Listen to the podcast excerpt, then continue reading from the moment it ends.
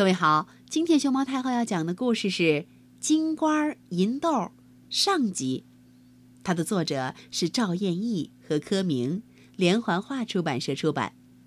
关注微信公众号和荔枝电台“熊猫太后摆故事”，都可以收听到熊猫太后讲的故事。河西走廊铁桂山，山下住着老两口，老两口开了一块荒地。栽种蔬菜瓜豆，过着苦日子。这一年天气大旱，天上不下雨，河里水晒干，种子不发芽，苗儿不出土。春天过去了，老两口的菜园还是一块白菜地。他俩好忧愁啊，不住的唉声叹气，唉。有一天，忽然发现自己的菜园里有两颗茁壮的嫩芽呀，顶破干硬的地皮，迎着炎炎烈日冒出来了。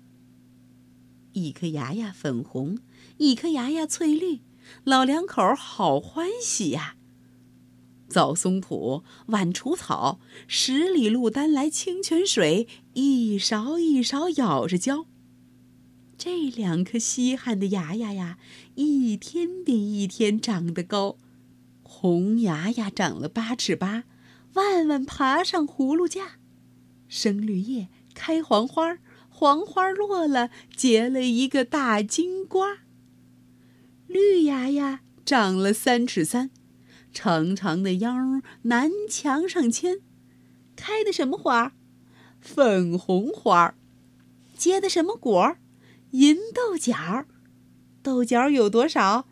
只有一个，像弯弯的月牙儿。三月出芽，四月生叶，五月开花，六月结果，七月八月瓜儿熟了，豆角饱了。老两口选了一个风和日暖的好天气，来到菜园里，一个去摘金瓜，一个。去采豆角。老头儿走到瓜架下，还没有动手摘嘞，金瓜自己落地了。老婆儿走到豆棚前，还没有动手采嘞，银豆角自己离秧了。瓜儿落下地，一分两半儿，瓜壳里睡着一个憨墩墩的胖娃娃。豆角离了秧，裂开口，豆荚里躺着一个嫩生生的俊女儿。老两口大吃一惊，回头便跑。只听后边连声叫：“爹爹，爹爹，您别害怕，我是您的亲娃娃。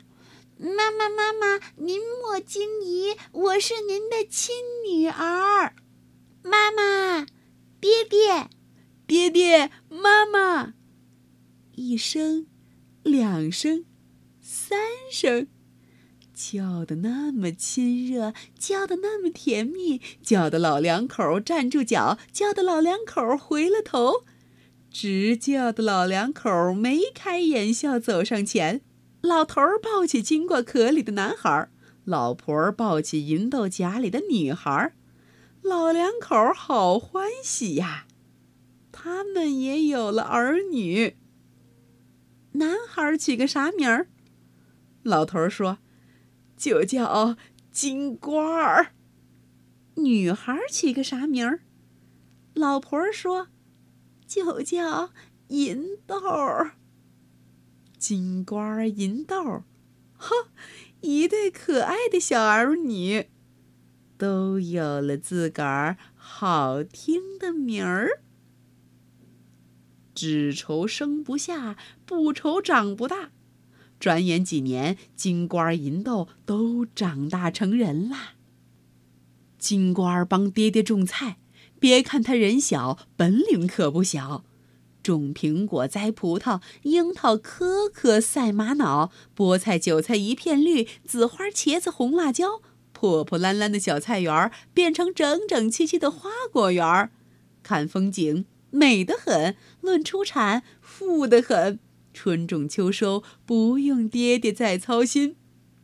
银豆儿帮妈妈管家，他手脚勤，心眼儿灵，论针线比裁缝，论茶饭胜厨子，论力气赛男儿。南山打柴，西河担水，碾下的米珍珠黄，磨下的面雪花白。他又养鸡鸭又养鹅，家中事儿不论大小，安排的井井有条，不用妈妈再操劳。有了这一对能干的儿女，老两口欢欢乐乐过着好光景。这一年，金瓜的菜园里结了个出奇的大冬瓜，长得像六柱那么大，像碧玉那么光滑。金瓜在冬瓜上边刻了四个字。冬瓜王子，银豆的鸡群里出了只罕有的大公鸡，脚爪像一双铁钩，羽毛像美丽的彩霞，头顶的鸡冠像一朵大红花，一声长鸣能唤出东海的太阳，展翅高飞能直上九天云外。豆儿给公鸡脖子上挂一面小牌牌，上面写了四个字儿：“雄鸡将军。”南庄有个李员外，有一天他骑马路过铁龟山，猛看见这山下美丽的花果树木，一心想霸占。他说：“这是我的地界，谁在这儿种菜？”左右跟班一打听，领来白发苍苍俩老人。李员外对老头说：“这山是李家山，这地叫李家园。”你们在我的园地上种菜栽树，为什么不纳粮交租？老头一听生了气，说：“这山原是个荒草山，这地原是个石头滩，我辛勤劳动四十年，才开下这一片花果园。”老婆接着说。这菜是我女儿种的，这树是我儿子栽的，我们就是这里的原主，为什么要给你纳粮交租？你们的儿女在哪里？赶快把他们叫出来！我们的女儿叫银豆，我们的儿子叫金瓜儿，一个去砍柴，一个去卖瓜儿，他们恰巧不在家。不在也罢，就和你们说话。哼！李员外冷笑一声说：“官平印，虎平山，土地要由契约管。你们既是原主，手里可有地契？地契没有。老两口，你望我，我望你。”说不出一句话。你没地气，我有地气。种了我的园子四十年，官粮地租从头清算。李员外这么一说，随身的管家端起算盘一拨拉，算下黄金白银各十两。黄金白银限你们三天交清，交不出金银，把你们一家。赶出门去！李员外走了，老两口心里好愁闷。三天期限，哪里去变二十两金银？金官银豆回家来，听说这件事儿，心里很气愤。可是看着爹妈愁眉苦脸，只好安慰两位老人说：“爹爹妈妈不用愁，咱们有两双勤劳的手，能从没有变出有。人人都说铁龟山金银多。”咱们俩登山寻宝，一定要把黄金白银找到。金瓜儿银豆来到铁柜山，锄头挖，铁锨铲，手心打起血泡，脸上流着热汗。